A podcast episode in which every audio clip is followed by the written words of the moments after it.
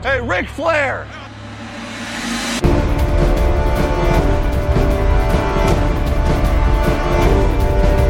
Blue 58, go!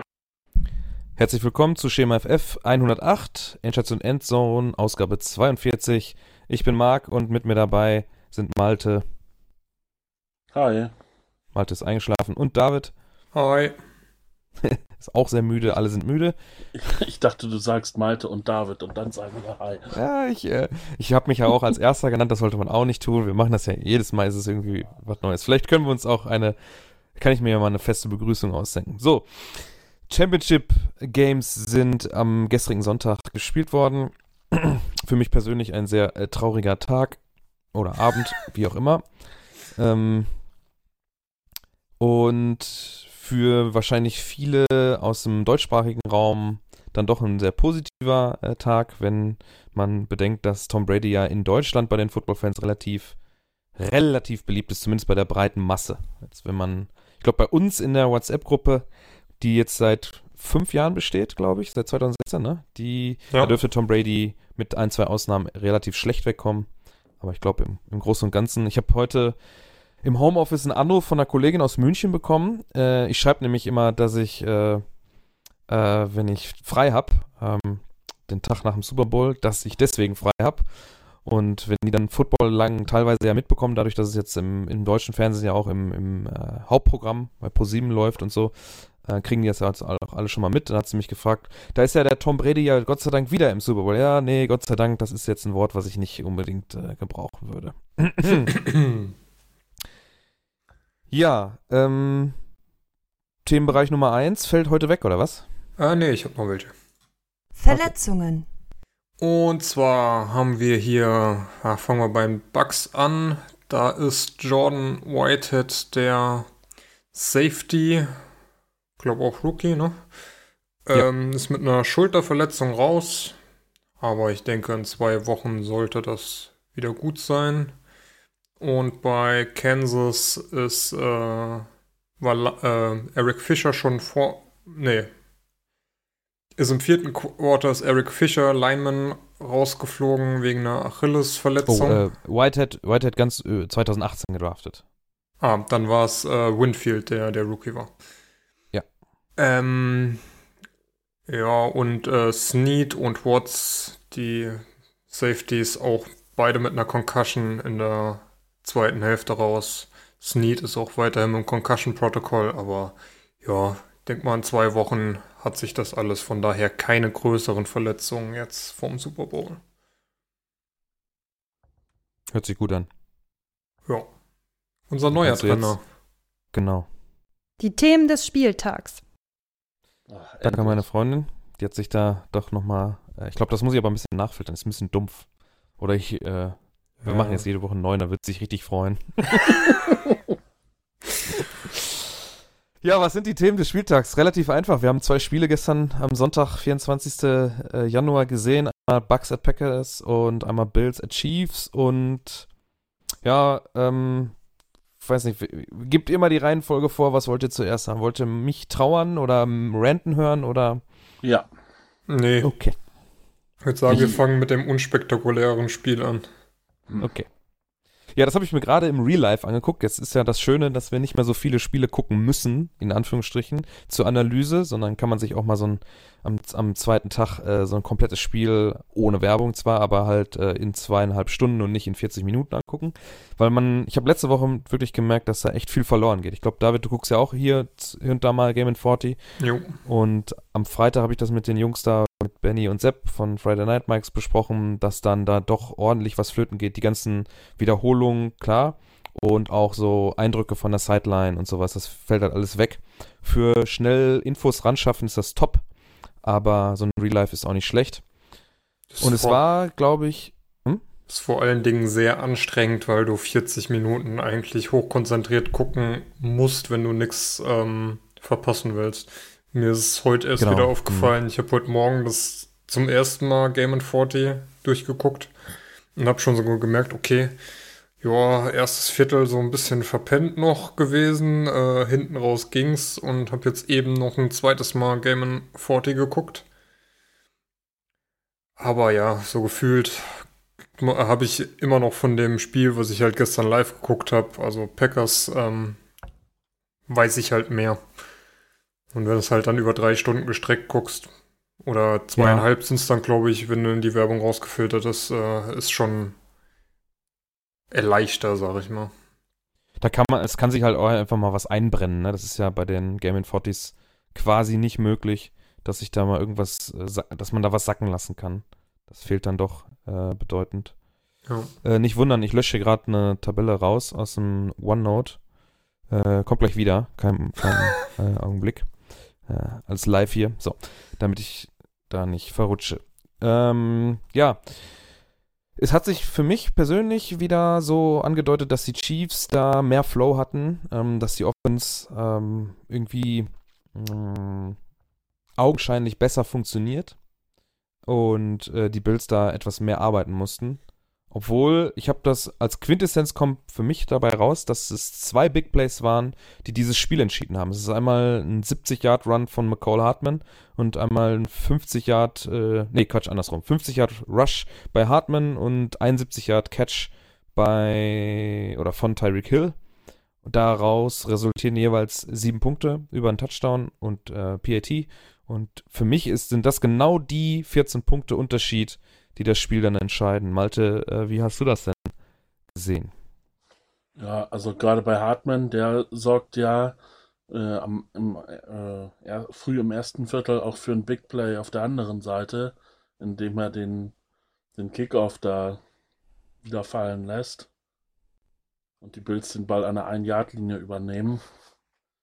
Also insofern gleicht sich das wieder aus, würde ich mal sagen. Und dann ist es halt immer, oder wäre es immer noch ein, äh, ein, ein, ein äh, Touchdown, sagt man. Ein Touchdown-Unterschied. Ja. Also, dass ich das jetzt auf die beiden Aktionen runterbrechen würde, ist ja, vielleicht ein bisschen, ein bisschen zu viel kondensiert.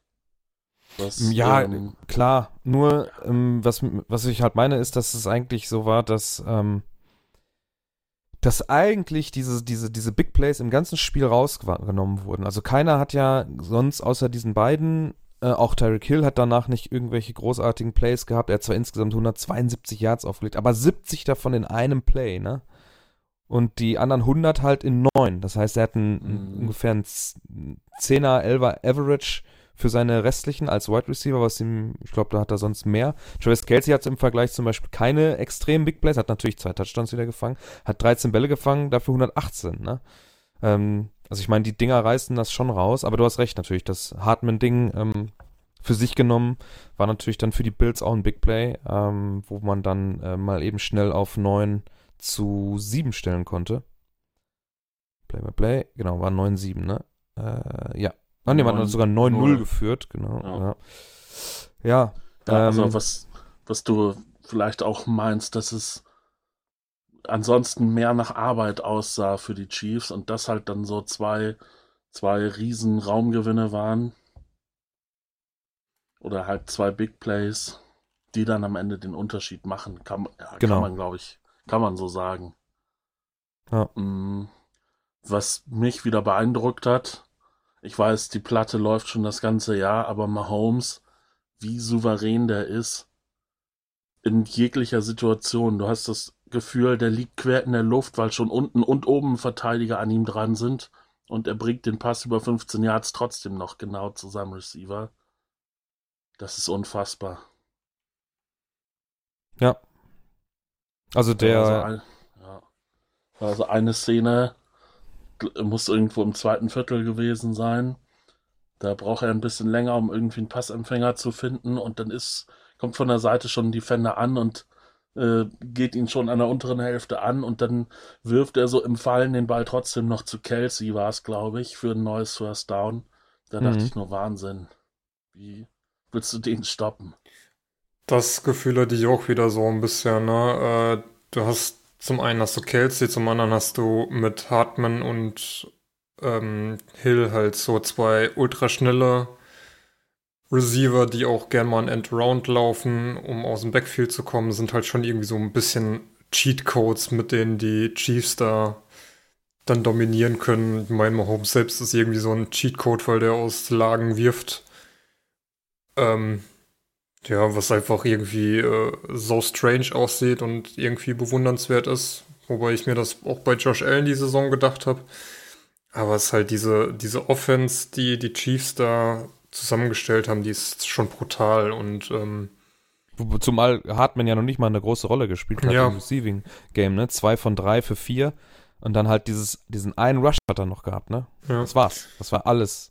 Und das ist halt echt wie ähm, Clemens mal äh, bei den Friday Night Mikes gesagt hat, du kannst sie eigentlich nur schlagen, indem du selbst keine Fehler machst und genauso gut scorest wie sie. Und dann musst du irgendwie gucken, dass du ein Scoring von ihnen verhinderst. Also musst offensiv genauso gut sein wie die Chiefs und defensiv dann ein Big Play setzen, um zu gewinnen. Und Sag mal ganz kurz, äh, wo ich das gerade hier sehe, äh, hast du gerade gesagt, dass äh, Eric Fischer raus ist? Äh, der ist irgendwann raus. Nee, nee, dass der ganz raus ist, der hat sich die Achillessehne gerissen, der ist raus für den Super Bowl. Das stand da nicht. Es stand auf jeden Fall Achilles-Ferse, äh, Achilles-Verletzung. Also dann ist hier, das ist von 12 2.12 Uhr, äh, nee, 8.12 Uhr deutsche Zeit, also vor neun Minuten, dass der Left Tackle von den Kansas City Chiefs äh, sich die Achillessehne gerissen hat und dementsprechend natürlich ausfällt für den Super Bowl. Okay. Gute Besserung an der Stelle. Ja, also ähm, die ganze Saison über, beziehungsweise dann, wenn es drauf ankommt, sind die Chiefs. Also es sah natürlich schon, also es war mehr Arbeit als sonst, aber immer noch guter Flow, finde ich. Es fällt den Chiefs leichter, Yardage zu bekommen als anderen Teams. Das hat man bei den Bills auch ganz häufig gesehen, wenn die, vom, die Kollegen von CBS dann in die Totale geschaltet haben und dann die Coverage gezeigt haben. Ich fand das überragend, was die Chiefs gemacht haben. Im, im, also zumindest im Großteil des Spiels, wie die gecovert haben. Also fast in jedem Bild kleben die so an den WRs dran, dass da kaum eine Möglichkeit ist, äh, ein offenes, vernünftiges Fenster zu treffen. Dementsprechend dann auch die Zahlen, die von den äh, Wide Receivern der Buffalo Bills da aufgelegt wurden, sind okay, aber natürlich bei weitem dann auch nicht ausreichend, um diese Chiefs dann zu ärgern. Ne? Also Cole Beasley 7 von 9 ist okay, 88 Yards. Steve, äh, Stefan Dix natürlich dann als Leading Receiver der Buffalo Bills, als Main Target von Josh Allen, 6 von 11, 77 Yards. Dawson Knox, Tight End, 6 von 8, 42. Yeldon hat auf einmal wieder eine relativ große Rolle dann noch gespielt, äh, die dann aber auch einfach nicht ausreichend ist. Ne? Josh Allen hat das, äh, ähm, das Rushing Core da angeführt mit 88 Yards in sieben Versuchen, wo er dann auch zwei, glaube ich, etwas längere im vierten Viertel hatte, äh, hatte. Da hat man dann ihn wahrscheinlich auch ein bisschen laufen lassen, ähm, weil man halt da auch drei Scores vorne war, zwischenzeitlich. Und äh, ja, also die Bills brauchen noch ein bisschen. Ich glaube, da hat es individuell dann auch nicht gereicht. Dann ist ein äh, Cole Beasley dann doch nicht gut genug. Wo Beispiel. ich habe gerade mal, äh, weil ich noch was anderes gesucht habe, äh, gerade über die Next Scan Stats Twitter-Seite gescrollt und äh, habe hier gerade das äh, 71 Yard Play von Tyreek Hill gesehen. Hill hat 65 Yards after Catch, was plus 55 über der Erwartung liegt und damit die viertmeisten Yards after Catch over expected. Also die, die Bewegung an der Line, die er macht, die ist schon ekelhaft, weil man in dem Moment gar nicht sehen kann, geht er jetzt links oder rechts lang. Dann kriegt er einen Ball und dann ist der von seinem rein- reinen Bewegungsablauf einfach auch schwer zu Boden zu bringen. Ne? Selbst der, da kommt ja einer, ich weiß nicht, das müsste ein Corner auf der anderen Seite sein, der dann gerade auf ihn, hinter ihm herläuft, der eigentlich einen ganz guten Geschwindigkeitsvorteil hat und auf die Beine geht und der fällt ja trotzdem nicht hin. Also das Tackle, ich hatte erst überlegt, das mit als Worst Tackle of the Week zu nominieren, aber der Tyreek Hill ist einfach ein absolutes Biest, wenn der in Bewegung und im offenen Feld ist. Ja, kann man, denke ich, auf jeden Fall so sagen. Ich meine, äh, es gab ja die eine Szene, die nochmal reviewed wurde, wo er out of bounds war. Und da kam ja auch von den amerikanischen Kommentatoren, ja, äh, das sieht niemand, wenn es nicht im Replay ist. Und ich denke, ja, irgendwo haben sie recht, weil es ist äh, so knapp und so eine kurze Bewegung bei den Nadelstichen, die der da setzt, wenn der läuft. Das ist da gab es auch im vierten einen, wo er die Uhr hat halt weiterlaufen lassen wollen, wo er dann doch out of bound gesteppt ist, ne? Wie der bremst. Also ja. der hat ja einen Bremsweg, der ist ja nur einen halben Meter lang aus Full Speed und Full Speed heißt ja dann auch, ich glaube, das sind 20 Meilen, die er da bei dem 70 Yard Runs 20,76, ja. Es ist, äh, also 35 km/h ungefähr oder 36 km/h? Na, 1,6, ja. Hm, passt, ne? Ja. Wahnsinn. Absoluter Wahnsinn, ey. Ja. Ähm, die Chiefs, pff, ja, ziehen absolut zurecht. Äh, summa summarum in den Super Bowl ein, haben sie jetzt ähm, äh, in, dem, in dem Spiel auf jeden Fall äh, unter Beweis gestellt äh, und führen das fort, was sie dann auch gegen die Browns schon äh, geleistet haben. Sie haben einfach eine super, super geschmierte Offense, die, die läuft wie, wie ein Uhrwerk im, im Großen und Ganzen. Ähm, wobei, ja, du musst, du musst Druck auf ihn ausüben, auf Pat Mahomes, ne? Du musst zwingend Druck aus ihn, auf ihn ausüben. Josh Allen auch 4 für 53, 6. Ja. Er hatte ja öfter so Scrambles. Ähm, ich glaube, er muss einfach noch lernen, dass er, da kann er sich, die können sich ja, also die vier Teams, die jetzt in den Championship Games stehen, können sich untereinander noch ein bisschen was voneinander abgucken. Beispielsweise sollte Josh Allen da bei, bei Rogers gucken, wie man den Ball wegwirft und wann vor allem. Ja, auf jeden Fall. Äh, die, die Sequenz, wo er da knapp äh, im Aus, oder so ins Aus springt und da erst den Ball los wird, da hat er vorher schon drei Möglichkeiten, den Ball wegzuschmeißen. Dann hat er ja noch ein Intentional Grounding auch dabei, glaube ich, weil er nicht mehr zur Line of Scrimmage zurückkommt mit dem Ball. Wo Sorensen ihn oder Matthew äh, ihn versucht in der Pocket zu halten beim Tackle, damit er den Ball nicht loswerden kann. Äh, da hätte er auch schon früher und besser loswerden können. Dann gab es noch ein so ein Ding, wo er ins Ausgetackelt wird, wo er im, im Wegfallen noch über die Endzone hinausfeuert. Das waren auch, glaube ich, 40 Yards. Da war wieder krass, was er für einen Arm hat. Unfassbar. Es ist unglaublich, ey. Ich finde das Wahnsinn. Mhm. Zwischendurch war noch so ein Sack für, weiß ich nicht, 20 Yards oder so, wo er gefühlt das halbe Feld runterläuft. Und statt den mhm. Ball wegzuwerfen, lässt er sich sacken. Wo, was, wo er vor allen Dingen, wo sie vorher noch nah an der Endzone waren, wo er da ewig zurückläuft. Ja. Ja, das ist so ein bisschen das, aber auf der anderen Seite siehst du dann wieder so Szenen wie ähm, kurz vor Ende des vierten, wo er auch ewig weit hinten ist und dann äh, vom D-Liner getackelt wird und sich da irgendwie rauswindet und dann komplett alleine da steht. Da war dann leider mhm. keiner frei, aber er ist halt. Er, er ist auf dem Bein auch schon ein richtiges Biest, Josh Allen. Und dann mit dem Arm kann er dann natürlich auch, selbst wenn er noch 15 Yards nach hinten gelaufen ist, äh, kann er immer noch Chief feuern, wenn einer frei ist. Aber ja, er sollte auf jeden Fall lernen, was wegzuwerfen. Das ist natürlich dann auch die, die, die Krux an der ganzen Sache. Da hast du dann so einen Quarterback, der aus diesen Situationen dann trotzdem was rausholen kann, weil er eben körperlich stark ist, weil er einen guten Arm hat. Ähm, dann ist halt die Frage, ob man ihm sagt, mach es, auch mit der Gefahr hin, dass wir dann halt vielleicht bei einem Sack Raumverlust haben. Oder dann musst du ihm halt auch sagen, lass es bleiben, wir wollen lieber nicht den Raumverlust äh, nehmen, sondern dann äh, ja die bessere Feldsituation, dann musst du den Ball wegschmeißen. Äh, ich meine, am Ende will, will, kommt ein Field Goal bei rum, ob du jetzt gesackt wirst oder nicht, ne? War eh der vierte Versuch, da kann man es natürlich auch dann nochmal probieren. Ja.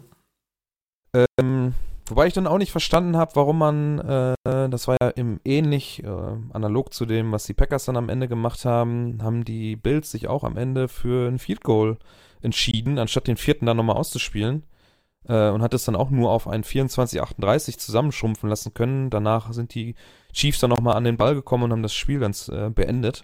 Habe ich nicht so ganz verstanden, warum man da nicht einfach naja, auf den du, Touchdown geht. Du hast das Field Goal ja so oder so gebraucht. War ja Three-Score-Game. Du nimmst natürlich ja, lieber das, was einfacher ist. 4 und 28. Also. Ja und? Also das Spiel ist doch sowieso verloren. Ja, ja, dann kannst du auch lieber kicken, anstatt dass sich noch jemand verletzt. Okay. Wenn du, wenn okay, du unter der, sagst, ja, okay, okay, wir haben verloren. Okay, unter der Prämisse, klar. Geschenkt. Also da habe ich es mehr verstanden als bei den Packers, aber da kommen wir gleich noch zu. Ja, kommen wir gleich leider zu. Habt ihr denn, äh, ich meine, das Spiel war relativ, mh, ja doch, irgendwie schon, es muss aber auch drüber gesprochen werden. Ich meine, äh, immerhin darf ich noch drüber sprechen, ne? vor der, in der vorletzten Folge oder vielleicht drittletzte. Mal gucken, ob wir So was zum Pro Bowl machen, aber ja. Ja, ich. Letzte von allen sieben. Naja. Ähm, sonst irgendwas von den Stichpunkten, die wir aufgeschrieben haben, noch vergessen? Hm. Nö, ne? Ich fand's krass, wie wenig wieder das äh, Runplay eigentlich so Insgesamt, ne? ein Faktor war und das über beide Spiele hinweg. Ich, wenn du hier mal guckst, äh, die Bills hatten 32 Yards Rushing, mal Allen ausgenommen.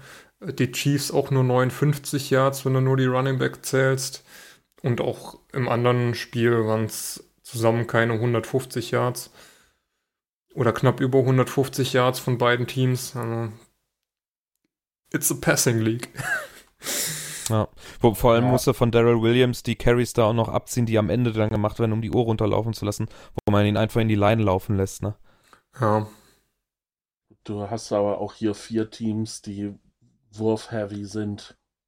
Also wenn jetzt die, die Ravens noch in dieser Phase äh, an, den, an den Playoffs teilnehmen würden, ja, oder die Titans, dann würde das vermutlich anders aussehen. Das Aber stimmt. also den, den einzigen Top-Running Back haben eigentlich die Packers mit Aaron Jones. Alle, bei allen anderen ist das ja eher so Mittel zum Zweck, das Laufspiel. Ja, kann aber auch heißen, dass halt die Teams, die mehr auf Run setzen, halt einfach nicht so weit kommen. ja, Weil sind ja vier Pass-Heavy-Teams dabei. wa- weiß ich jetzt nicht, ob ich so weit gehen würde, aber so, wenn du das jetzt so sagen würdest, würde dir die aktuelle Statistik natürlich recht geben. Ja. Ich glaube, in Anbetracht Okay. dessen, dass die 49ers letztes Jahr im Super Bowl standen, die irgendwie mit gefühlt 25 Running Backs, wo jeder laufen kann, in dem Scheme. Ja, äh, das ist aber auch, das ist das Scheme, ne? Da kannst du auch einen Rollstuhlfahrer hinstellen, der würde auch 75 Yards im, pro, pro Game averagen wahrscheinlich. ja, aber das wird, halt- spricht halt wieder gegen meine Aussage, dass äh, die Das Passing-Teams halt da sind. Weil wenn du ein Running Ja, Scheme das hast ist ja trotzdem so weit kommst. Du hast halt klar, du nimmst äh, Pässe, äh, die, die Liga hat sich insgesamt dahin entwickelt, aber wenn du ein effektives Run-Game hast und du brauchst irgendwo immer zumindest die Option dafür und die, die haben die Packers mit, mit, mit Jones, die haben die Bills mit Josh Allen, die haben äh, die Chiefs normalerweise mit, äh, mit Bell und äh, Edwards Hilaire, wobei Bell da, glaube ich, mit einem Knie ähm, Schwellung raus war. Und äh, die, die Bucks haben halt ähm, jetzt in den Playoffs ja keinen schlechten Fournette und Rojo. Ähm, Fournette ja auch mit ähm, 12 Carries, ein, ein Touchdown, den er auch, muss man ja ganz ehrlich sagen, ganz gut gemacht hat. Auch wenn das noch ein Kandidat später sein wird. Ähm, hätte so jetzt eigentlich keine schlechten Zahlen in den Playoffs ausgelegt. Also jeder hat da seine Variante, die man zumindest respektieren muss. Vielleicht nicht fürchten muss, aber respektieren muss. Das sehe ja natürlich nochmal anders aus, wenn da jetzt irgendwie so ein Camara, Henry und so weiter, ne? Aber bei den Bills, Josh Allen als Runner muss man immer äh, auf dem Zettel haben. Ja. So, dann herzlichen Glückwunsch an die Kansas City Chiefs zum Einzug in den Super Bowl. Die werden dann am 7.2. leider Gottes ohne Packers Beteiligung auf das Team äh, treffen, was von Tom Brady in seinen zehnten Super Bowl geführt hat. Ja, Marc, willst du anfangen? Oder sollen wir erst unsere Sicht? Macht ihr mal. Ähm, ja, okay. Also zum Auftakt fand ich Tampa noch stärker in der ersten Halbzeit. Da äh, hat Rogers auch diese Interception geworfen, die halt, ähm, ja, ich kann verstehen, warum man keine Flagge wirft, aber im Gesamtkontext war es dann halt doch eine dumme Entscheidung, ähm, dass da keine kam. Aber die, äh, ja, sag ich mal, das war jetzt keine so Interception, wo du den Kopf schütteln musst, das äh, kann passieren. Ähm, aber trotzdem äh, die Bugs auf jeden Fall am Anfang wesentlich besser im Spiel, hatten dann auch diese langen Läufe von Fournette, der da ein paar Mal was setzen konnte. Was sich dann so in der zweiten Halbzeit irgendwie komplett gedreht hat, wo Brady dann teilweise echt überfordert aussah und böse, böse Interceptions geworfen hat, aus denen ja die Packers gar nicht mal so viel gemacht haben. Drei Interceptions, davon nur eine zum Touchdown zurückgebracht, zweimal panten müssen. Und ja, dann wurde es halt zum Ende zu knapp, als dass die Packers da noch rankommen könnten. Dann noch dieses leicht äh, mutlose, die mutlose Entscheidung, da auf ein Field Goal zu gehen und den vierten auszuspielen, beziehungsweise dass äh, Rogers da selbst läuft, um das einen vierten und kurz zu machen. Ähm, ja. Hätten sie in der ersten Halbzeit so gespielt wie in der zweiten, hätten sie das Ding auf jeden Fall heimgebracht. Also ich fand den ersten Drive von den Bucks, da dachte ich schon, wow, also, wo du gerade sagtest, du meintest, du fandest in der ersten Halbzeit stärker, da dachte ich, wow, das, wenn das so weitergeht, kann das ja hier ein Spiel werden. Du hattest äh, insgesamt neun Spielzüge. Dreimal im, im, sind die äh, Bugs im dritten Down.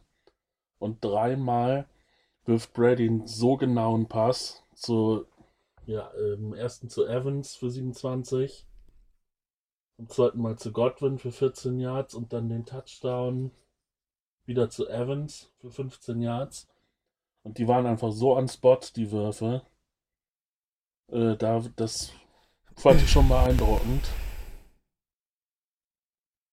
Und dann, ähm, ja, gerade nach der Phase von den drei Interceptions, da guck, guckte ich aufs Scoreboard und dachte, wie kann es sein, dass Green Bay immer noch hinten liegt? Also, das weiß ich, also das schoss mir dann wie so ein Blitz vor Augen, so, ja, Brady eine Interception, Brady noch eine Interception, Brady noch eine Interception. Und du guckst auf den Bildschirm und denkst, wieso zum Teufel führen die immer noch mit fünf Punkten? Und ja, dann dieses Field Goal, also es gibt drei Quarterbacks, denen du für waren zwei Minuten vor Schluss nicht noch den Ball geben willst, wenn du selber punkten musst. Das sind Mahomes, Rogers und Tom Brady. Also keine Ahnung, wieso du da bei, bei drittem und acht, der, der, äh, oder vierter und acht, der Touchdown reicht, oder der, ja doch, der Touchdown reicht dir zum Ausgleich. Ob du das Spiel dann gewinnst oder nicht, weißt du nicht. Weil du gibst halt den Ball immer noch an Tom Brady ab. Der ist dann auch noch in der Lage, 50, 60 Yards zu überwinden und dann reicht ja auch das Field Goal zum Sieg. Aber dass du da dann denkst, okay, unsere Defense ist stark genug, ähm, ja, weiß ich nicht. Äh, fragwürdige Entscheidung auf jeden Fall. Habe ich nicht verstanden. Jetzt muss ich, ne? Jo. Also, ich habe zu in meine Buddy-Gruppe habe ich geschrieben, ich habe Angst, dass die Blase heute platzt. Das ist dieselbe Blase, die es letztes Jahr auch schon gab. Das ist die Blase, was man nicht genau weiß, was, was ist dieses Packers-Team? Sind sie ein 13-3-Team, ein echtes 13-3-Team, wie die, äh, wie die Chiefs zum Beispiel, tatsächlich so gut sind? Ähm, wir wissen mittlerweile, dass sie es nicht sind. Äh, wenn wir die Statistiken gucken, letzte oder vorletzte Woche haben wir drüber gesprochen, wie viele Winning-Teams unter diesen äh, besiegten Teams dann sind und so weiter und so fort. Ähm, aber das gilt für viele in der Liga. Aber was sich auf jeden Fall gezeigt hat, ist, es fehlt ein veritabler WR2, der einen Namen hat, der etwas ausstrahlt, der dem Devonta Adams die Arbeit ein bisschen erleichtert, wie damals Antonio Brown und Juju Juju exorbitant viel besser, wenn als Antonio Brown noch im Roster der Steelers war. Das fehlt. Ähm, und wenn er mal ein Off-Game hat, und das muss man leider sagen, hatte er gestern äh, mit 9 von 15 für 67. Er, er fängt zwar einen Touchdown, aber trotz alledem, er hätte, Ich glaube, da im, im ersten Packers Drive, was kommt dabei rum? Kommt ein Field Goal, glaube ich, bei rum. Da hätte er schon einen fangen können. Nee, Quatsch, da kommt am Ende doch dann nur ein Field Goal bei rum, ähm, wo er irgendwie dreimal getargetet wird und so weiter und nicht fangen kann. Ich glaube, beim ersten äh, Wurf, den er bekommt, wo er sich dreht, den fängt er neun von zehn Mal und gestern war halt das zehnte Mal. Ja, und dann muss man ganz klar über die Defense sprechen. Der Kevin King, tut mir leid, eigentlich mag ich das nicht so gerne, äh, einzelne Leute rauszupicken, aber wenn ich mir den Devon, ach, den Devon, das wäre schön gewesen, den, den Evans Touchdown, da unterschätzt er seine Geschwindigkeit, springt viel zu früh hoch, um diesen Pass dann noch irgendwie zu verteidigen, hat also völlig das Timing verloren. Ähm, bei dem Leonard Fournette Touchdown ist er einer von dreien, die das Tackle verfehlen. Wäre eh egal gewesen, ganz ehrlich, dass, ob das ein Play danach passiert, ähm, wenn man dann an der Ein-Yard-Linie steht, dann lässt sich Brady das nicht nehmen, da einen Score rauszumachen. Ähm, aber klar, äh, der, der, das Tackle war trotzdem schlecht und dann halt kurz vor der Halbzeit, ne? Absoluter. Es steht halt 14-10. Und du gibst dann äh, einmal gibst du, ähm, äh, wo ist es? Ähm, ja, er, er, wirft halt einen Ball auf, auf, äh, auf diesen Scotty Miller, vorher auch nicht so richtig bekannt. Und es ist ein Touchdown, wo er auch komplett unterschätzt, wie schnell Miller ist. Äh, die Route zwar mitgeht, aber halt so viel Raum verliert, dass Brady auch ein, ein alterner Brady und nicht mehr so mobiler Brady immer noch genug Präzision hat, um da das Fenster hinten an der Endzone zu treffen. Und dann steht es halt statt 14-10, steht es 21-10 zur Halbzeit. Es sind elf Punkte. Und das ist eine Situation, in die du dann einfach nicht kommen willst. Vor allem, weil du dann im ersten Drive nach der Halbzeit dann Fumble produzierst. Nach drei Plays, eine Minute zwei auf dem Feld, kriegen die, äh, kriegen die, die, ähm, die Buxen den Ball und äh, auch so ein einfacher Touchdown dann für Cameron Braid, ne? 28-10. Da dachte ich, ganz ehrlich, da dachte ich schon, es ist vorbei, ne? Und dann hat Malte tatsächlich den Optimisten gemimt und hat nochmal gesagt, ja, wenn dann einer das schaffen kann, dann Aaron Rodgers. Man fährt dann den Touchdown sofort ein und dann ging es eigentlich los, dass Tom Brady meiner Meinung nach insgesamt auch gestern kein gutes Spiel gemacht hat. Ne? Auch wenn du sagst, äh, dass der der erste Drive ganz gut war. Da muss ich ganz, ganz, ganz deutlich und klar die Packers Defense mit in die Verlosung mit reinnehmen. Wenn man dreimal den dritten Versuch nicht verteidigen kann äh, und da so viel Raum zulässt, man lässt sich nur den, vier, äh, den dritten Versuch zu, dass man so knapp an First Down kommt. Okay, das kann passieren, aber man lässt gleich extrem Raumgewinn zu. Ich glaube, wenn man den ersten Drive da Play by Play, Dritter und Vier, dann sind es gleich 27 Yards, die man gewinnt. Nicht 4 Yards, 5 Yards, sondern 27. Dann ist es Dritter und Neun und es sind 18, nee, 14 Yards, die man da verliert. Ähm, und dann ist es ja schon der Touchdown. Auch im dritten und sieben für, was sind das? 15 Yards, ne? Ähm, tut mir leid, ey. Ja, du hattest ähm, da von Brady aber auch Pässe dabei, die der geworfen hat, wo du schon so gedacht hast, den hat er jetzt einfach irgendwo hingeworfen auf gut Glück. Und ja, dann, das Godwinding zum Beispiel gegen ja. Savage, ne? Äh, das ist ja dann, wo der Fournette-Touchdown am Ende bei rumkommt. Ist das der hier? Ja, genau. Ähm, das Spiel erst an 10, 2009. Also gegen den Run wirklich stark verteidigt. Hätte ich nicht gedacht. Wirklich, wirklich gut verteidigt. Ein ganz geringes Average insgesamt zugelassen. Und dann schmeißt er einen Ball, der. Es ist übrigens, bei, bei ESPN steht äh, Alexander drin, das war Savage, meine ich, der Safety, der das verteidigt. Ähm, ja, der einfach Godwin körperlich unterlegen ist, ne? Der, ich, gehen beide da äh, zum Ball und Godwin macht das wesentlich cleverer. Und aber das darf niemals ein Catch sein. Es muss mindestens ein Incomplete Pass sein. Und dann stehst du da, würdest du bei, äh, ja, 4. und 9 einfach stehen und dann kriegst du den Ball und kein Touchdown. Ja, und dann steht's, ähm, äh, wie viel würdest du dann stehen? Ähm, 7 zu 10 zur Halbzeit wahrscheinlich. Oder selbst wenn sie dann den Touchdown auf Miller noch machen, würde es gerade mal 14 zu 10 stehen. Und das ist eine, ein, ein Umstand, den, den muss man in die Leistung von Brady mit einrechnen. Das war kein guter Wurf, der am Ende zu einem Touchdown führt, aber. Das ist ja auch so ein Big Play, was die, ähm, ja, die, die Zuschauer-Silence, was ist Sideline-Silence, was du dieses Momentum, was du dir eventuell da selber bildest, so ähm, kap vollkommen kaputt machst. Und dann der Fumble nach Halbzeit killt auch erstmal extrem. Ja, es ist alles noch im machbaren Bereich, um dann 18 Punkte hinten zu liegen, selbst wenn du zurückkommst und dann aus den drei Interceptions einfach keine oder nur einmal Punkte machst, ne? Genau, du machst einmal mhm. einen Touchdown nach Interception Und dann die zwei weiteren Interceptions, die auch gruselig von, von Brady waren, ne? Also der da in der Mitte, boah, ganz völlig überworfen. Der muss sich ja richtig strecken, um da überhaupt dran zu kommen. Ja, du machst da einfach nicht mal ein Field Goal raus, ne? Nee, Nicht die, mal ein scheiß fucking Field Goal. Vor allen Dingen, es war so eine schlechte Leistung von Brady, zumindest in der zweiten Halbzeit. Das erste war. Ja. Ja, war, hat er Glück gehabt, Okay. muss man sagen, aber die zweite Halbzeit ja. war echt unterirdisch. Also Jakob hat gestern in der Gruppe ja gesagt, man, wenn man nicht möchte, dass man ihn jetzt schlecht oder gut redet, dann hat er zumindest, und das ist richtig, äh, das ausgenutzt, was ihm die Packers die da gegeben hat. Ja.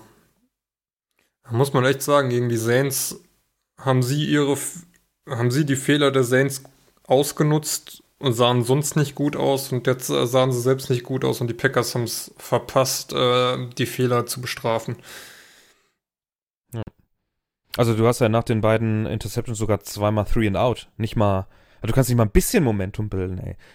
Ah, nee, ey, das, Ich weiß nicht, war das, war das Wagner, der äh, Left Tackle gespielt hat?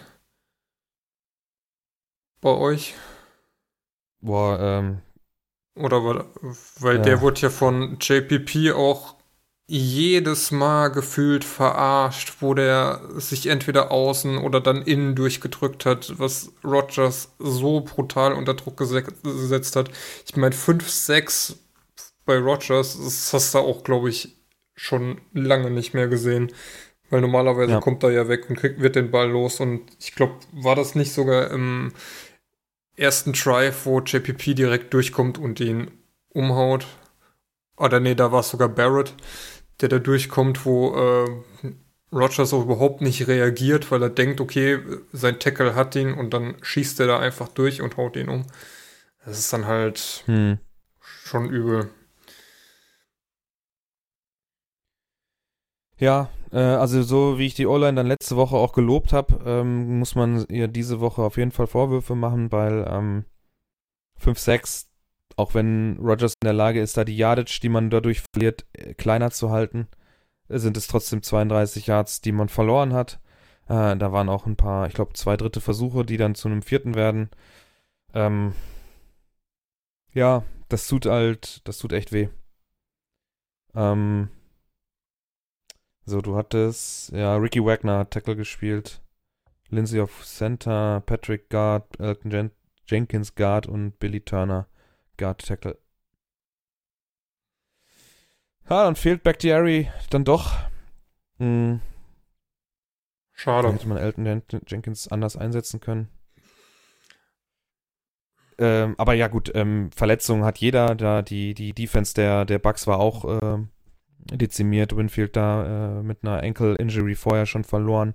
Der hat es noch probiert, der hat sich warm gemacht, aber es hat dann nicht reichen sollen. Ähm, also das soll keine Ausrede sein. Aber ähm, insgesamt ähm, die, die also äh, im Großen und Ganzen muss man den Buccaneers dann sogar sagen, sind sie verdient eingezogen. Wenn man selber zu dumm ist, dann einfach Punkte aus Interceptions zu machen, hat man Pech gehabt. Ne? Dann ist man halt einfach auch selber schuld. Ja, das kann man, glaube ich, so ganz gut festhalten. Ja. Aaron Ähm, Jones auch gar kein Faktor, ne? Null. 27 Yards. Ich meine, er ist verletzt raus, aber sechs von sechs Carries, äh, zwei Fumbles, einer Loss. Da hat er beim anderen hat er noch Glück, dass Tonyan als Vorblocker dann noch dahinter steht und der Ball direkt vor seinen Füßen, dann er sich nur draufschmeißt und hat er schon Glück gehabt. Wenn er da alleine gewesen wäre, wäre das auch ein Lost Fumble gewesen. Also äh, ja, irgendwie nicht on point. Und Aaron Rodgers hat sich danach auch, hm, ich hätte vor einer Woche noch gesagt, der, es kann nichts passieren, was, selbst wenn wir verlieren, was ihn aus äh, Green Bay irgendwie ja, fortführt. Aber äh, die Aussagen nach dem verlorenen Championship Game gegen die Bucks sah, war schon etwas anders. Und ich habe vorhin einen Artikel von, ja, wie heißt der? Silver, weiß ich wohl, das ist ja so ein NFL-Writer. Ähm, gucken, ob ich das noch finde irgendwo. Ähm, der hat halt geschrieben, dass die Aussagen von Rogers so in die Richtung mh, gute Kunst, Brian gute Kunst gehen und der mal jetzt so, ja, sein Arsch zusammenkneifen soll und mal ein, ähm, ein, ein, ein Team zusammen, Michael Silver heißt er, äh, NFL.com Kolumnist, ähm, ein, ein Team zusammenstellen soll, was dann dementsprechend auch die ähm, Chancen zu gewinnen erhöht, ne? Weil es gibt eine Statistik, keiner außer AJ Dillon der 2020er Draft Picks der Packers hat einen Snap in den Playoffs gespielt. Kein einziger. Dann haben sie hier Beispiele genommen, dass die, ähm, dass die Bucks an der Stelle, als sie Tom Brady gesigned haben, gesagt haben, okay, jetzt füllen wir das auch hier mit erfahrenen Veteranen auf, die in den entscheidenden Situationen eine Rolle spielen können. Und dann hat man halt Gronkowski nochmal aus der Versenkung geholt, Antonio Brown. Und ähm, das ist bei, bei den Packers ist man da, von Nett, genau, Leonard von Nett. Man ist dazu nicht bereit, dann Sachen eventuell auch zu opfern für eine langfristige Zukunft. Was natürlich auch ein, ein Weg ist, den man gehen kann. Und dann darf man sich nicht wundern, wenn so ein Fenster, was jetzt wirklich schon sehr lange offen ist eigentlich für, für Rogers, weil Rogers ist ein Quarterback, mit dem man den Super Bowl gewinnen kann, äh, wenn man das dann nicht nutzen kann, beziehungsweise nur bis jetzt hat einmal nutzen können, 2010. Und das ist schon viel zu lange her, als dass das gut äh, oder ausreichend wäre. Ne? Wo man sagen muss, äh, Marcus Wald Scantling, so ein kleiner Ah. Lichtpunkt in dem Spiel gestern. Sechs Targets, vier Receptions für 116 Yards und ein Touchdown, der da mal so ein bisschen zumindest für die Big Plays da war. Aber Ja, aber gleichzeitig auch Economist St. Brown, der dann die Two-Point-Conversion, die absolut fangbar ist, fallen lässt, ne? ja, Ähm, ja, Ja, es fehlt, es fehlt ein zweiter. Also hier, man hätte zum Beispiel, ähm, ich meine jetzt, ist- das ist jetzt hier Fuller äh, hätte man ziehen können im, als als äh, Trade-Kandidaten. Ich meine, der ist jetzt gesperrt worden wegen, ich glaube, Substance Abuses oder so. Ne, der hat ja irgendwas genommen. Wäre also auch nicht gut gelaufen, aber man versucht's nicht mal. Ne, also anscheinend hat man ja entweder nicht genug geboten, wenn man überhaupt was geboten hat, und man hält sich dann lieber raus aus solchen Sachen anstatt dann nochmal all in zu gehen und dann einfach auch das, die Tür so weit aufzustoßen. Wenn man dann trotzdem verliert, okay, aber es sind ja Voraussetzungen. Wir haben keine Skill-Positionen gedraftet. Keiner der Draftpicks hat irgendeine Rolle gespielt, außer AJ Dillon. Und AJ Dillon hätte auch keine Rolle gespielt, wenn Aaron Jones sich, sich nicht so früh verletzt hätte. ja. Stattdessen hast du jetzt einen Quarterback äh, auf der, nicht mal auf der Bank sitzen, der war ja auch inactive, der keine Rolle spielt die nächsten drei Jahre immer noch. Also das ist ja noch nicht gegessen, das Thema. Es ist jetzt wirklich die Frage, was dann nächstes Jahr, äh, wie man jetzt in die Offseason geht, weil so bis jetzt zweimal hintereinander relativ souverän in das äh, Championship Game der Conference äh, eingezogen und bis da einmal krachend gescheitert. Da zum Beispiel gegen die 49ers letztes Jahr ist man völlig zurecht ausgeschieden. Da war man einfach das schlechtere Team. Man hat da auch nichts im Super Bowl zu suchen gehabt. Aber jetzt hast du dich selber geschlagen. Nicht die Buccaneers haben das Spiel gewonnen, sondern die Packers haben das Spiel verloren. Und das darf nicht sein. ja.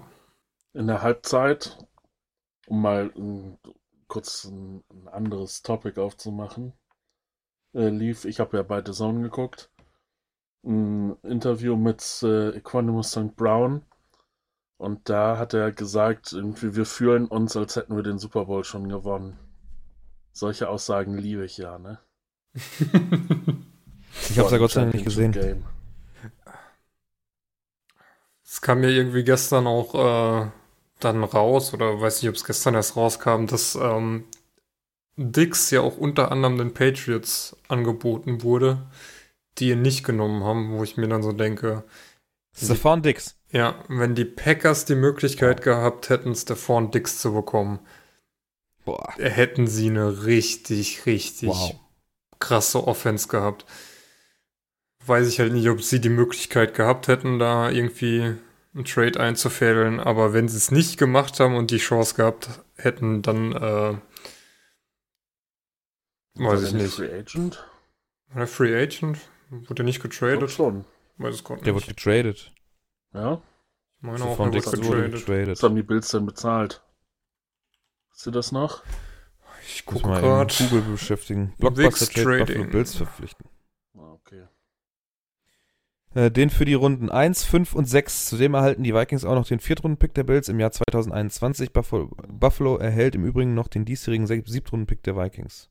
Na gut. Also geht einigermaßen, ne? Hättest du halt Das Love nicht gehabt. Wow.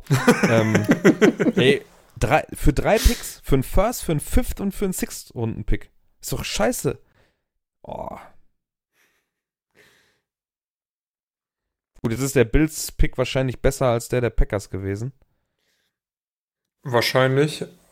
Aber Obwohl- okay, man hätte auch nicht antizipieren können, dass äh, Dix plötzlich so einschlägt bei den Bills. Aber jetzt so in der Nachbetrachtung, wenn das genauso bei den Packers passiert wäre, dann äh, krasses Ding.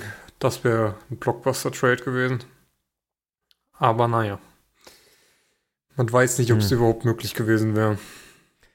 Ja, also ich meine, in, Fall. der, in der äh, Division hätten die Vikings ihn, glaube ich, nicht abgegeben.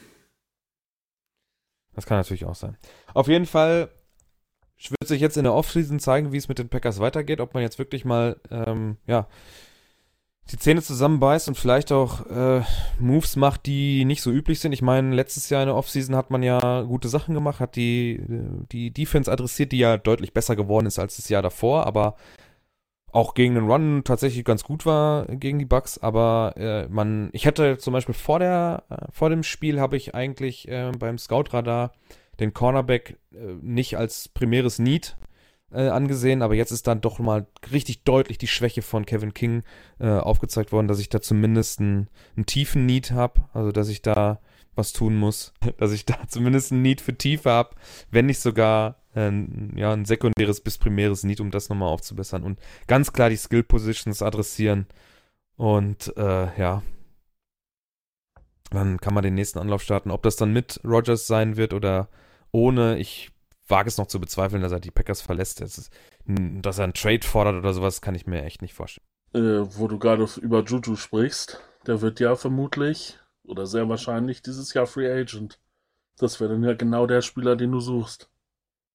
Muss Ja, man mal ein bisschen genau. Geld in die Hand nehmen. Ist halt die Frage, ob das die Packers äh, bereit sind zu tun. Ne? Also entweder mache ich das und kann dann über den Draft halt noch doch nochmal die Defense adressieren, das wäre ja auch eine Variante. Ähm, also ein Corner wird uns dann doch gut zu Gesicht schon. Also Alexander richtig gut eigentlich, aber Kevin King ist nicht die zweite Variante offensichtlich. Also entweder ist er gedanklich nicht schnell genug, irgendwas passt da nicht. Obwohl er eigentlich insgesamt eine ganz stabile Saison gespielt hat. Aber das war gestern gar nichts. Ja, mal gucken, ob das dann was wird. Also das, da müsste man natürlich auch mal über seinen Schatten springen. Ne? Ja, Davids, dann äh, wechsel mal das Themengebiet. Worst Tackle of the Äh. Week. Hä, nein. Jetzt bist du gesprungen. Ja, das haben wir schon besprochen. Nein. Doch, haben wir schon. Haben wir schon? Da war die das äh, Rauswinden von Josh Allen. Jetzt haben wir, jetzt haben wir einen Trenner für die Themen und benutzen den für die Highlights nicht mehr. Super. Ähm, okay. Es gab nicht so viele Äh, Highlights. Ne, es gab auch nicht so viele Worst Tackles of the Week Kandidaten, eigentlich nur ein großer. Und das ist der, wie die Amis natürlich dann betiteln, die betiteln ja nie negativ, sondern immer positiv. Es ist der Nasty Spin Move von Leonard Fournette für 20 Yard Touchdown. Buccaneers so gegen lachen. Packers. Ja. Ja. Sag's selber, Malte. Ja, und da musste ich ja so lachen, wie dieser 150 Kilo Koloss mit so einem Spin-Move an der kompletten Secondary vorbei mogeln kann. Vor allen Dingen die Next-Gen-Stats dazu. 3 Yards expected, plus 17 over expected und eine Touchdown-Probability von 0,4%. Ja, das habe ich auch gesehen. Als die Zahl kam, habe ich mir gedacht, ey, Romo, halt die Fresse, das kann nicht wahr. Das war gar nicht Romo, das waren Nee, Eggman, und Buck, Eggman ne? und Buck. Ja, da dachte ich, oh, das kann nicht euer hören. Ernst sein. Äh, Ja, scheiße, ey. Vor allen Dingen ein Also ich habe lange nicht mehr. Es, es, Ja, war, es waren 20 Yard Rushing Touchdown und er hat 21,7 Yards after Contact. Das heißt, er wurde eigentlich noch hinter der Line of Scrimmage getackelt und hat. Das ist so gut, wie da der O-Liner und der D-Liner übereinander liegen und er erstmal darüber klettern muss. Oh Mann, ey. Das Problem ist halt echt, die 23 f- versucht da irgendwie sich dran zu hängen, um ihn zu stoppen, was halt aussichtslos ist gegen so einen dicken Brummer wie Fournette. Und die 31 springt einfach komplett ins Leere, weil er sich wegdreht. Und äh, King und Martin legen sich dann noch vor ihm auf den Boden, damit er auch schön in die Endzone rollen kann. Ey. Hm. Gut. Ja, herzlichen Glückwunsch an die Packers Defense verdient aufgrund des Spiels. Toller Award. Ich hab's, ach egal. Hab's, Wir müssen uns nämlich jetzt den, ja, von vielen sogenannten GOAT gegen den Upcoming GOAT, könnte der nächste werden, der jetzt eine Ära prägt. Also der Patrick Mahomes, der Kansas City Chiefs, hat so viel Talent und, und äh, so viel Skills sich schon angeeignet, dass man tatsächlich davon ausgehen kann, dass der Junge wirklich die nächste Ära eines Quarterbacks in der NFL prägen könnte, wenn er von Verletzungen verschont bleibt. Ja.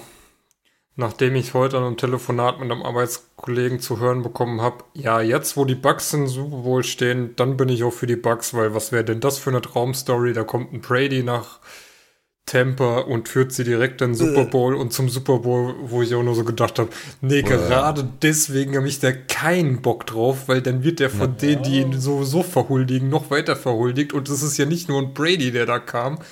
Du hast einen JPP binden können, der einen auslaufenden Vertrag hatte, der geblieben ist und noch ein paar andere, die gesagt haben, ja, wenn Brady kommt, bleibe ich. Ah, das ist immer dieses. Es ist ja nicht, dass er das Team jetzt so viel besser gemacht hat. Das Team wurde ja auch aufgestockt bis zum Geht nicht mehr. War ja vorher auch schon nicht schlecht. Man muss ja sagen, so ein Evans und Godwin und auch ein Roadshow, so wie er diese Saison gespielt hat, ist ja durchaus eine gute Basis, auf die du gut aufbauen kannst. Vielleicht wären Winston jetzt mit gelaserten Augen auch in der Lage gewesen, sie in den Super Bowl zu führen.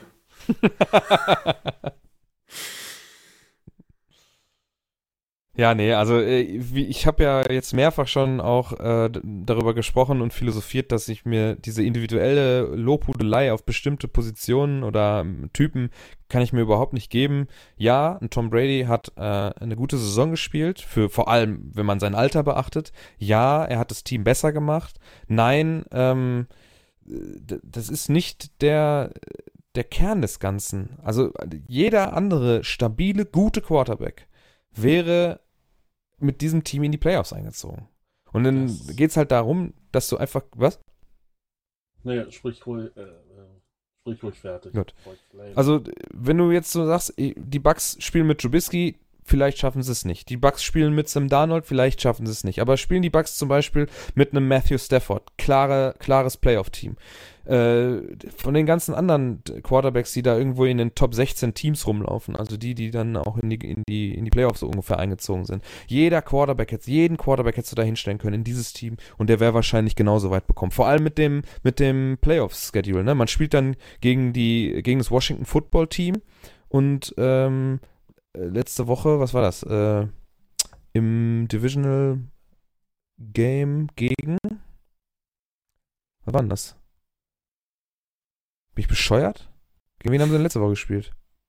Äh, gegen die Saints.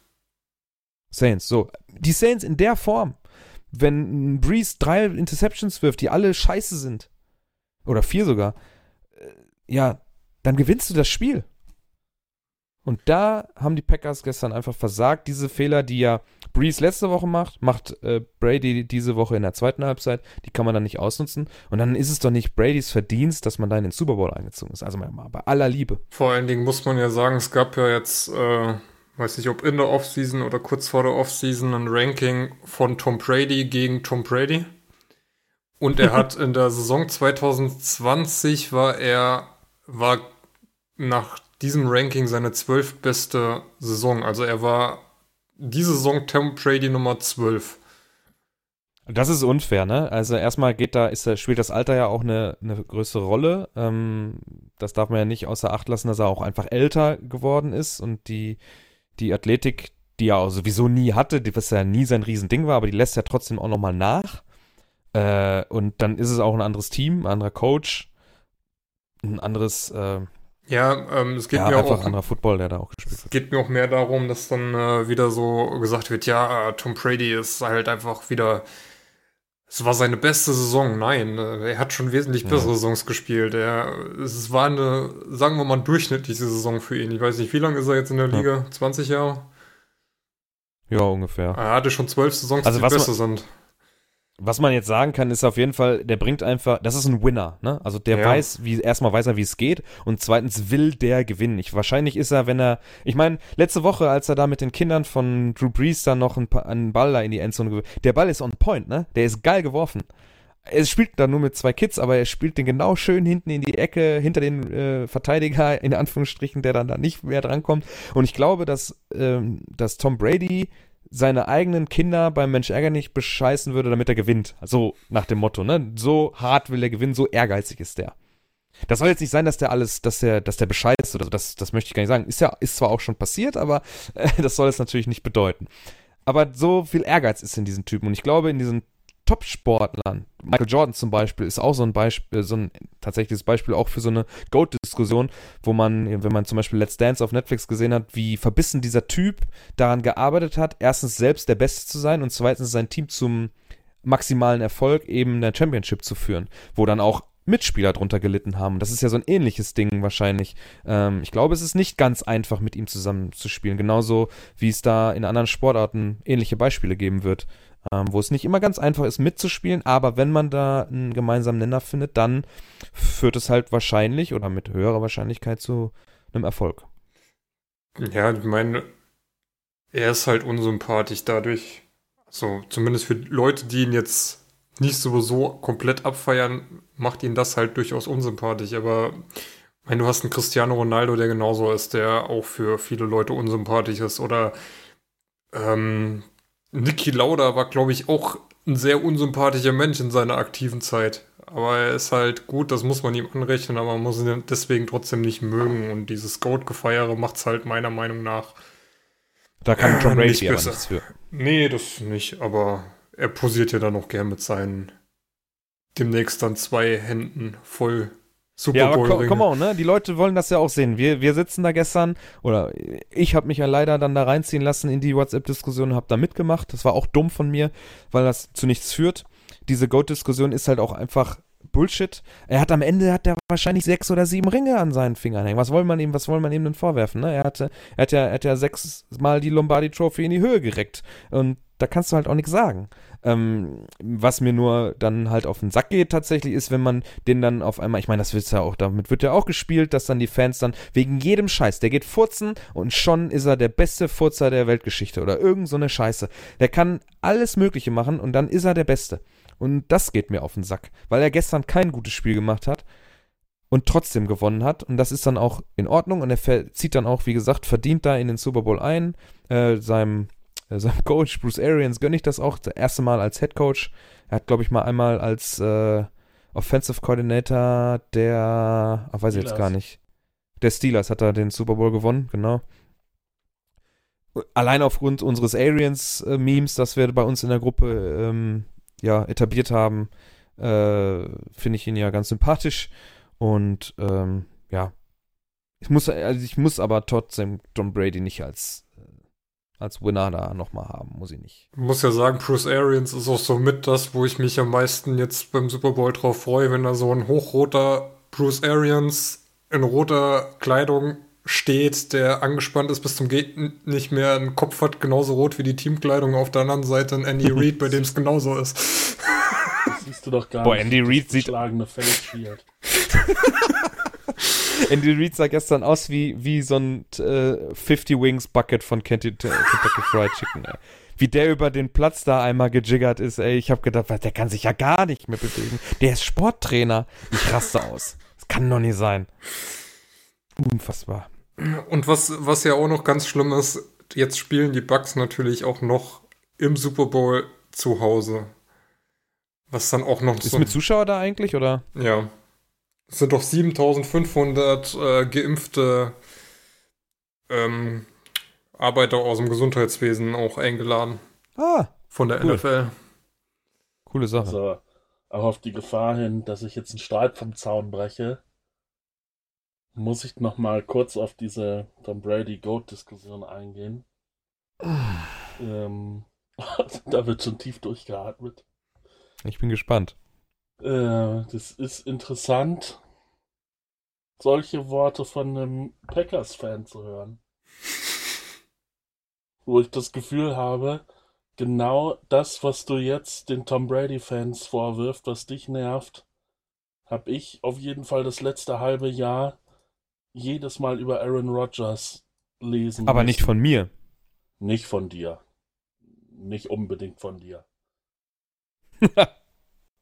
Aber nein, nee, hauptsächlich nicht von dir. Aber äh, auch, auch in unserer WhatsApp-Gruppe, das hat mich auch genervt, aber auch überall in den Medien, die ja sowieso dann sehr, sehr hype-affin sind. Mhm. Oh, hör mir bloß auf mit dem Zeitartikel jetzt zum Wochenende, ey. Ja, das, da wollte ich gar nicht von anfangen. Aber äh, da irgendwie hatte man ja, oder hatte ich den Eindruck, dass bei Green Bay auch so ein absoluter Rodgers-Personenkult ausgebrochen ist. Ja gut, aber bei wem hast du den nicht? Du hast du- auch, du hast auch, irgendeine, irgendeine kritische Note äh, zu Rodgers gesagt, geteilt, geschrieben hast, kam gleich so eine wütende Meute, die über dich herfiel und wie kannst du nur? Also da nehme ich mich auf jeden Fall von raus. Weil äh, ich bin ich bin der Letzte, der, wenn ich will, ich streite mich dann vielleicht, aber ich äh, würde dich jetzt nicht da in Grund und Boden haten, nur weil du was Negatives gesagt hast. Also da nehme nehm ich mich auf jeden Fall von aus. Und ja, äh, vor allem, er hat zwar eine MVP-like Saison gespielt, ich glaube, da können wir uns tatsächlich drauf einigen, ne? Weil er schon Ja. äh, weit über 30 ist. Ähm, und dann nochmal so eine Saison. 48 die- Touchdowns, das ist schon okay. schon, ne? Ähm, sind ja, es ist jetzt auch keine mega überragende Saison von ihm gewesen. Rein so Jahrzahlen und, und äh, äh, ja. Gibt's auch hier, Deshaun Watson hat, ach, ja doch, äh, Deshaun Watson hat in, in Houston 4800 Yards aufgelegt in einem Schrottteam. Da ist äh, Rogers sogar dahinter geblieben noch und äh, ja. Äh, also man gibt, es gibt da an jeden Spieler äh, der Liga kann man irgendwo mal was kritisieren und das dann auch zu Recht, äh, wenn das dann alles im Rahmen bleibt. Ähm, deswegen, wie gesagt, ne, wenn wir jetzt auf, uns auf Tom Brady zurückbesinnen wieder, weil der jetzt in den Super Bowl einzieht, verdient eingezogen, nur jetzt im letzten Spiel auch nicht überragend gespielt. Eine solide Saison für einen 43-Jährigen gespielt, ne? deswegen zwölf beste Saison. Scheiß drauf, der ist 43. Was war denn zum Beispiel die letzte Super Bowl-Saison? Wo ist die denn eingerankt? Wenn du das da noch vor Augen hast, David? ich hab's nicht mehr offen, äh, glaub, letzte Super Bowl-Saison mit den Patriots war er auch sehr weit unten, weil da hat ihn ja auch die Defense getragen bis zum geht nicht mehr. Ja. Ähm, aber Personenkult ist ja so, so oder so. Ich meine, guck dir eine Übertragung an, wo die Chiefs spielen. Alles, was Mahomes macht, Boah, ja. ist äh, brutal gut und außergewöhnlich und was weiß ich. Und äh, wenn es ein Fehler ist, dann ist das was, was passieren kann. Andere werden dafür in die Pfanne gehauen. Das ist im Deutschen so, ist in US-Medien so. Das ist halt Personenkult, ist halt sowieso sowas, was im Sport immer einhergeht. Wobei ich sagen muss, ja, bei Rogers ist es dann teilweise auch aus der Fanszene schon extrem, aber kenne das ja von Seahawks, wo Wilson lange Jahre auch über allem stand und dann plötzlich in die Pfanne gehauen wird, weil er ja dann doch, doch so schlecht ist. Ja, wobei Rogers letztes Jahr habe ich da ja auch eher kritische Töne vernommen, ne? wenn ich mich recht erinnere. Ja, ich, ähm, also so insgesamt, er spielt halt solide, ne? Also er spielt einen soliden Ball, es ist jetzt nichts, er, er spielt halt einen sauberen Football, er macht nicht viele Fehler, ähm, er weiß sehr, sehr, sehr genau, wann er was zu tun hat, vor allem wenn, wenn es darum geht, Bälle zu wegzuschmeißen, den Sack zu verhindern oder Raumverlust zu verhindern. Das macht er, da gibt's glaube ich kaum einen besseren. Ähm, Se- Selbst ein, ein Mahomes wirft dann eher mal, ähm, versucht dann noch irgendwas, als dass er sich dann einfach, ja, einfach einen Ball ins Auswirft. Deswegen hat Rodgers ja auch so gute Touchdown-In-Verhältnisse oder generell so ein stabiles Passer-Rating. Das kommt ja nicht von ungefähr. Also ich werfe natürlich keine In, wenn ich den Ball einfach ins Ausfeuer, ne? Und wenn ich das äh, sehr gut mache, weil ich das dann lieber als Mittel zu, der Wahl nehme, als äh, irgendwo in ein fettes Fenster zu werfen, dann kommen natürlich gute Zahlen zustande. So insgesamt. Und äh, das macht er schon seit Jahren gut. Ob das dann anders vielleicht besser wäre, gestern zum Beispiel, hätte er vielleicht auch mal laufen sollen, ne? Da beim dritten und. Äh, hätte vielleicht ein Touchdown sein können, aber auf jeden Fall vierter und kurz. Das kann man mit Sicherheit sagen. Ja. Ja, aber ich würde lieber mit Rogers spielen als ohne ihn. Würde ihn jetzt ungern irgendwo anders sehen. Äh, generell und dann glaube ich, dass wir mit ihm immer noch die besten Win-Chancen haben, als wenn man ihm jetzt, äh, also mit Love sowieso nicht. Dann bist du sofort raus aus irgendeinem Win-Fenster. Äh, wenn du da nicht irgendwie Ersatz äh, ranholst, dann ja, kann es auch wieder lange dauern, ne? Weil Devonta Adams wird sich dann auch sagen, hm, ohne Rogers, äh, was habe ich hier noch zu suchen dann?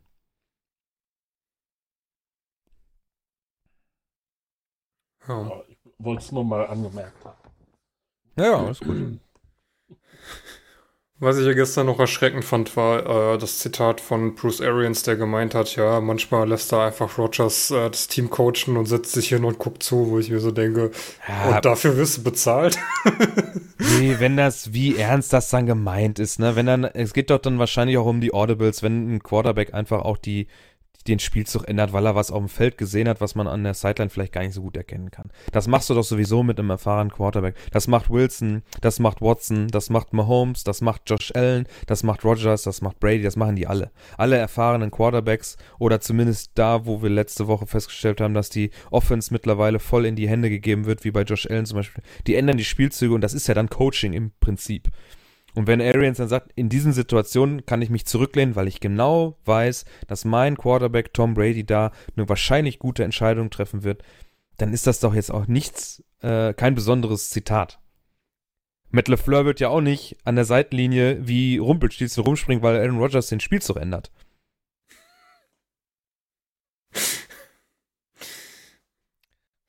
Wahrscheinlich nicht. Von daher, äh, als ich das gestern, das habe ich gestern im Game Pass Stream auch gesehen, dieses Zitat, das haben sie ja groß eingeblendet. Ja, das ist, äh, come on, ey. Der sitzt da, also dann, sonst hättest du nämlich recht. Wenn das tatsächlich so sein sollte, dann ist es ein Armutszeugnis für Bruce Arians. Dann tut's das, also, ne? Das darf nicht sein. Ja. Und vor allem, wann? Wenn wir 38-0 führen gegen die Jets oder sowas, dann äh, lasse ich ihn coachen oder im engen Fenster, ne? Andere Frage. Hat äh, Nick Foles den das Philly Special nicht selber angekündigt und angecoacht, sozusagen? Und Ja, Doug Peterson ja, hat das nur abgenickt? Mhm. Jetzt, wo du es sagst. Das Ist Nick. Foles der beste Quarterback aller Zeiten? Wahrscheinlich nicht. Ja. David nickt, nickt ganz heftig. Big Dick Nick. ähm, also, ne, das sind halt so Sachen, weiß ich nicht. Also, das, das nimmt man schön mit als, als Medien, als Journalist, also in Anführungsstrichen Sportjournalist da und kann das schön plakativ da einmal groß in goldenen Buchstaben äh, äh, schwebend über dem Feld äh, irgendwie anzeigen als Aussage von Bruce Arians und dann muss man das wahrscheinlich nochmal in den Kontext setzen, damit es passt. Gut. Soll es dann auch gewesen sein. Also, Pat Mahomes, der jetzt zum zweiten Mal äh, hintereinander den Super Bowl gewinnen kann. Gegen Tom Brady, der in seinen insgesamt zehnten Super Bowl einzieht, wovon er sechs gewinnen konnte, was natürlich schon, das sind unfassbare Zahlen. Ne? Gestern auch, ich glaube, äh, Rogers war in fünf Championship Games, also Conference Championship Games, hat davon nur eins gewonnen. Brady hat, glaube ich, sechs gewonnen. Ne, sieben, ne? Ne, Quatsch, zehn muss er ja dann gewonnen haben. Jo. Genau, 10 hat er gewonnen seit gestern Abend. Also, genau, gestern war er 9 und irgendwas. Halt schon. Das ist unglaublich. Ähm, Ja, eben kritisierst du noch, äh, dass du, dass sich alles auf die Quarterbacks konzentriert und da ja viele Faktoren mit reinspielen. Das ganze andere Team, die eventuellen Schwächen der Gegner. Und jetzt äh, Jetzt äh, leitest du den, den, das Super Bowl, die Super Bowl Vorschau ein mit Mahomes gegen Brady. Fand ich nicht ironiefrei. Ja. Hast natürlich nicht ganz unrecht, aber ähm, wenn man ganz ehrlich ist, ähm, wie wird es denn bekannt gemacht? Wer kennt wen Ja, und so? Ne? Also am Ende Natürlich. Ja, hast, aber du hast natürlich vollkommen recht. Ähm, auch ein Evans, Godwin, Fournette, Rojo, die O-Line, die D-Line von den Bucks, die sehr gut war im, im Championship-Game. Äh, die haben sehr gute Arbeit geleistet und die, die O-Line der Packers da auch nicht unter Druck gesetzt. Auch die Chiefs, die fand ich äh, insgesamt sehr stark in den Playoffs. Die haben nicht viel zugelassen. Und wenn dann nur so viel, dass es reicht, weil man natürlich auch eine bombastische Offense hat. Ähm, wenn ich das gerade unten so richtig sehe, tippen wir alle auf die. No, Malte hat es gerade anders gemacht. Du hattest auch erst das Chiefs-Kreuzchen gesetzt. Äh, ja, ich will einfach nicht, dass äh, Tom Brady ähm, Dings ähm, den Super Bowl gewinnt. Also möchte ich nicht. Ja, Deswegen also ich Chiefs. Sehe auch die Chiefs als Favoriten an. Aber wenn, ja, um es mal mit dieser Plattitüde zu sagen, wenn es jemand schafft, dann Tom Brady. Ja, und dann kann's, dann kann er sich tatsächlich auch einsagen lassen und äh, in Gold gießen lassen oder was auch immer. Auf jeden Fall ist er dann, dann, dann sind diese, diese besten aller Zeiten Diskussionen auch durch, ne? Dann hat er es mit den Patriots äh, mehrfach geschafft und geht einfach zu einem anderen Team, hat eine ganz kurze Eingewöhnungsphase und schafft es da dann auch wieder.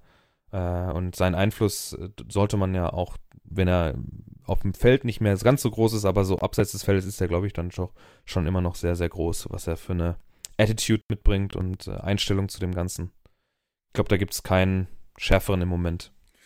Aber ich denke, wir sind uns einig, dass die Chiefs auf jeden Fall klarer, klarer Favorit sind in diesem Super Bowl-Game.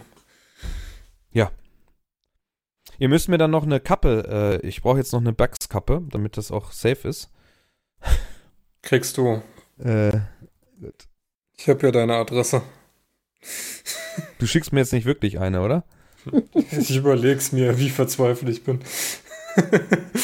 äh, was, wir, was wir noch gar nicht angesprochen hatten, ähm, ich glaube, die Lions haben sich von Stafford getrennt, ne? So, ja, ja. Ist das durch? Meine, ja, weil ich jetzt eben gerade ein Gerücht gelesen habe, dass die Patriots und Stafford, ob das nicht ein Match wäre. So, ich habe gerade 49ers gelesen. Also wenn so viele Gerüchte da sind, dann äh, Also die sollen sich ja wohl äh, unterhalten haben und sollen sich geeinigt haben, dass, äh, dass er getradet wird. Das steht, das ist wohl relativ fix. Aber wohin, das äh, steht ja noch nicht fest, ne? ja. Ich sag Bei mal, es gibt, 49ers wäre der Hammer, ne? Das wäre richtig krass. sag mal, es gibt ja dieses Jahr äh, genügend Möglichkeiten an Teams, die dringend einen Quarterback suchen. Zum einen, Watson wird sehr wahrscheinlich die Texans verlassen. Rivers ist retired. Priest wird retiren. Wer war noch weg? Nicht noch einer? Gibt auf jeden Fall genug Plätze, die auf jeden Fall einen Quarterback suchen. Da wird auch ein Darnold schnell wieder unterkommen. Ja. Gut. Ähm, Wenn der Äh, ersetzt wird. Da bin ich mir noch gar nicht so sicher. Ich auch nicht. bei den Jets oder was? Mhm. Was, was äh, würdest du denn sagen, was stattdessen passiert? Entweder sie traden zurück, was ja häufig gefordert wird, oder sie nehmen irgendwas anderes. Ich habe mich jetzt noch nicht so mit dem Draft beschäftigt. Okay. Äh, O-Liner oder sowas. O-Liner haben sie schon. Vielleicht mal was für die Defense oder, Oder das. oder mal was für die Skill Positions.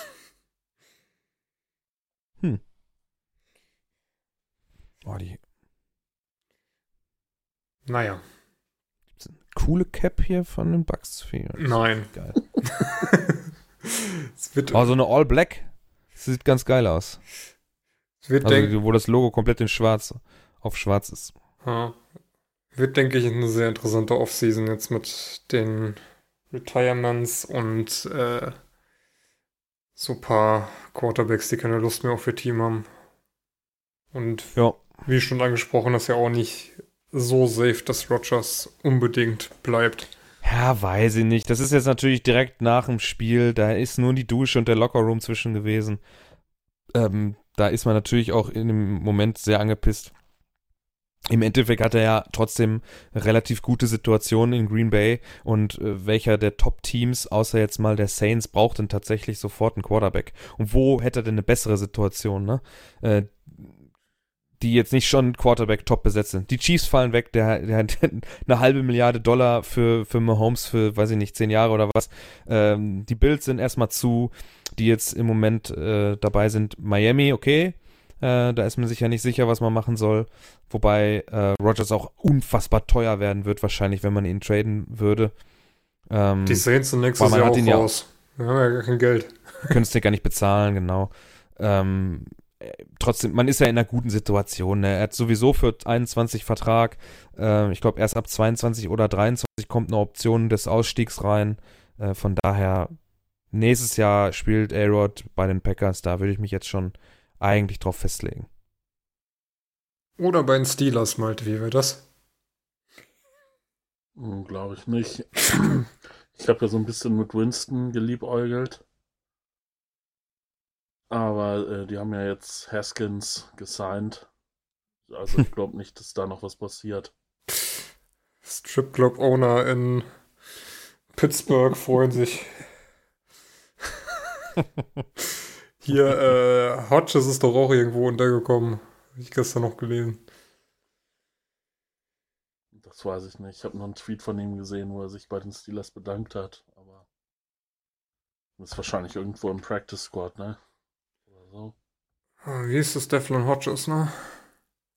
Mhm. Äh. Bei den Rams ist er jetzt. Naja. Na gut. Also, mal gucken, ob wir nächste Woche was machen. Äh, es ist ja Pro Bowl Wochenende jetzt erstmal und dann erst der Super Bowl. Dann ist die Saison schon wieder vorbei. Wir haben uns auf jeden Fall denke ich, dazu entschieden schon, dass wir die Super Bowl-Besprechung dann zu viert machen. Dass wir euch dann alle in die ja, Offseason verabschieden. Beziehungsweise dann in die Draft-Vorbereitung. Ist ja dann im April. Mm. Und ähm, unsere Tipps für den Super Bowl sind dann David Chiefs, ich Chiefs und Malte Bucks. Hat er gerade begründet. Und wenn ihr nichts mehr habt. Pro Bowl. Hm. Beim Pro Bowl ist ja alles Coole dieses Jahr weg. Die ganzen Skill Games? Ja, Pro Bowl ist ja virtuell. Virtuelles Madden 21 Event. Das, das stelle ich mir aber eigentlich ganz lustig vor, muss ich sagen. Dass sie da Madden gegeneinander spielen. Ja, spielen Madden gegeneinander als sich selbst.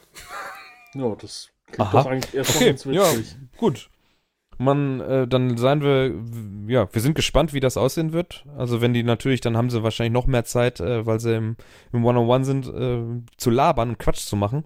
Das ist halt vielleicht dann doch ganz witzig. Da ist ja dann doch der ein oder andere ganz lustige Typ dabei. Und dann werden wir uns mal angucken, was die NFL da so aufs äh, Tablett zaubert. Und aber für heute soll es das dann, glaube ich, gewesen sein. Wir sind schon weit über eine Stunde. Jo. Und ähm, hoffen, es hat euch etwas Spaß gemacht. Äh, wir hören uns dann spätestens, aller, aller spätestens am 8.2. wieder. Mal gucken, ob wir nächste Woche, wie gesagt, nach dem Pro Bowl noch was machen und den besprechen werden. Ansonsten vielleicht äh, können wir mal gucken, ob wir vor dem Super Bowl noch was machen. Vielleicht äh, holen wir uns einen von den Chiefs, einen von den Bucks äh, dazu, die dann sich gegenseitig an die Gurgel gehen können und wir äh, sitzen mit Popcorn daneben. Mal schauen, ähm, was sich da so finden lässt. Bucks-Fans in Deutschland. Ja, wir einen haben wir ja in der, in der Gruppe. Ach, stimmt, jetzt wo Brady da ist, gibt es bestimmt ein paar mehr. ja, genau. Ähm, dann werden wir sehen. Die werden erstmal über die Teamhistorie abgefragt. wenn sie noch nicht weiter als zwei Jahre zurück können, dann äh, sind die schon mal raus. genau, äh, aber ich glaube, bei, bei unserem Fan, der wird das hinkriegen. Der weiß sowas. Ähm, gut. Wir verabschieden uns dann äh, und hören uns, wie gesagt, nächste oder über, also spätestens übernächste Woche hören wir uns wieder. Ähm, ja, danke fürs Zuhören. Bis zum nächsten Mal. Ciao. Ciao. Tschüss.